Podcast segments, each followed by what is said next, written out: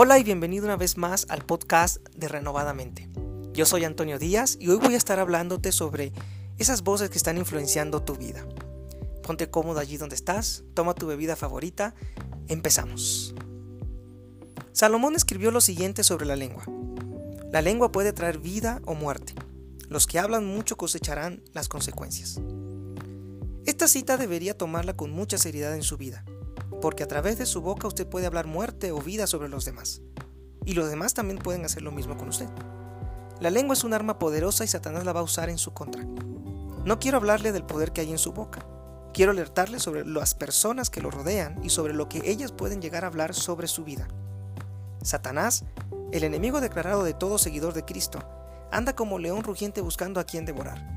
Esto quiere decir que anda tramando planes para hacerlo desistir de su decisión de vivir en integridad delante de Dios.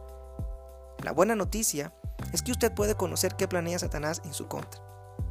En primer lugar, escuche lo que otros le piden que haga. Job era un hombre recto e intachable ante el Señor, y esto era algo que llenaba de orgullo el corazón de Dios. Dios dice, ¿te has puesto a pensar en mi siervo Job?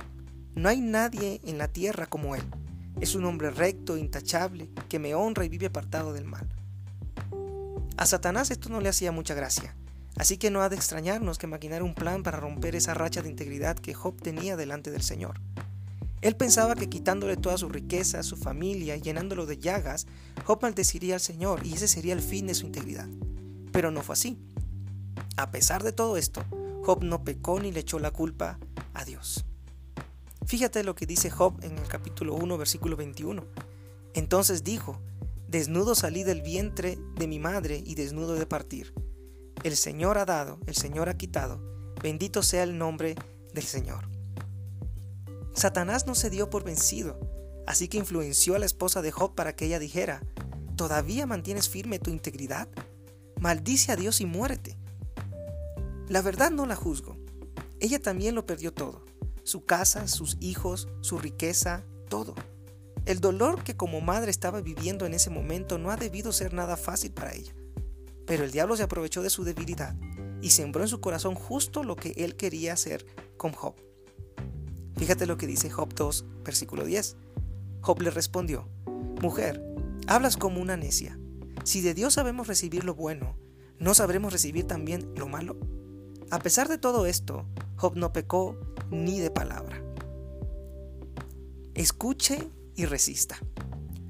Usted debe saber que cuando decide vivir en integridad, su enemigo, el diablo, no se va a quedar sentado mirándolo con admiración. Él se le va a oponer llenándolo de culpa, vergüenza y condenación por su pasado, y le va a presentar todo tipo de tentaciones para que usted desista de su convicción de ser obediente a Dios. Él es astuto y va a usar cualquier cosa que esté a su alcance para hacerlo retroceder a usted. Y como sucedió con Job, Satanás usará a las personas a su alrededor para conseguir su objetivo.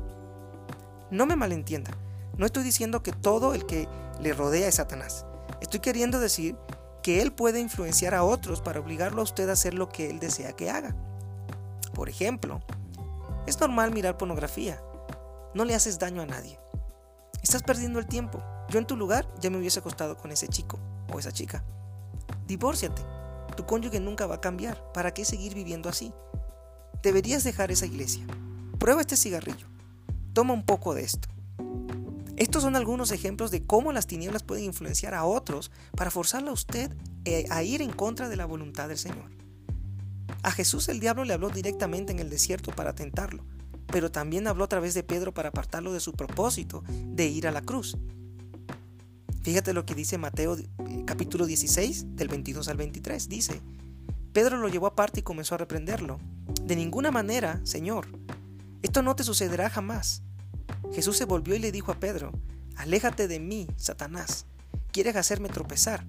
No piensas en las cosas de Dios, sino en las de los hombres. Satanás ya ha sido vencido en la cruz del Calvario.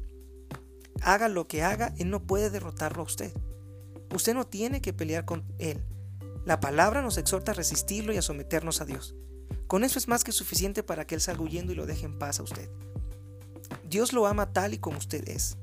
El Señor se siente orgulloso de usted a pesar de todos sus errores y fracasos. Usted no tiene que dejarse arrastrar por lo que otros quieren obligarlo a hacer. Resístalos. Gracias por escuchar una vez más el podcast de Renovadamente. Soy Antonio Díaz. No, no olvides suscribirte a nuestras redes sociales. Estamos como Renovadamente Oficial en Facebook e Instagram. Y si quieres adquirir mi libro, está disponible en Amazon Kindle. Elija pensar bien, cómo lo que piensa afecta a su vida. Nos vemos en el próximo podcast.